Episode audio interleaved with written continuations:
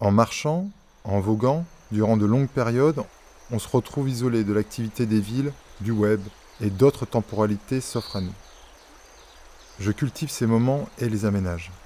La photographie, le matériel lourd que j'utilise est incompatible avec l'urgence, la précipitation.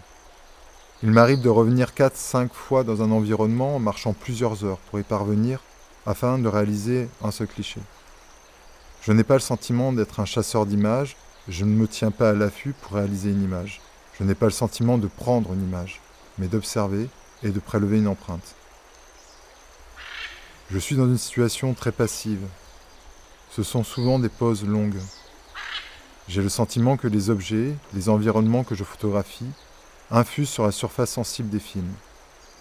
Dans le projet Lisière, que j'expose au Bernardin, les environnements, les objets photographiés semblent hors du temps, dans le sens où la photographie ne saisit pas un instant, mais continue, prolonge de manière indéfinie leur présence.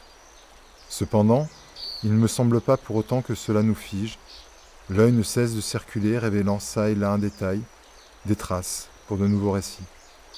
Le terme de lisière se prête bien à ce qu'est la photographie pour moi, un espace intermédiaire entre des mondes. Mes prises de vue sont d'abord des prises de notes qui me permettent de prendre de la distance, de rapprocher des environnements inconciliables. Face à une manifestation, un agencement, je reste souvent comme sidéré. Ce n'est qu'au travers de l'image que je peux décortiquer mes émotions et mieux saisir ce qui se joue alors. Faire une image, c'est comme prononcer quelque chose à propos de la situation que l'on vit en photographiant. Il me semble que l'on ne photographie jamais l'autre, mais ce que l'on projette en lui.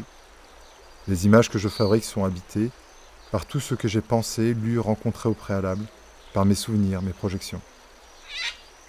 Un certain nombre de mes compositions ne sont pas le fruit d'une prise de vue, mais d'une réponse à un environnement spécifique qui se donne à voir par une pluralité de points de vue dans un écoulement du temps souvent long.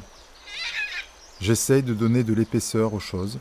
L'épaisseur, c'est également l'ombre et les recouvrements qui permettent aux imaginaires de s'aventurer sur des pistes nouvelles.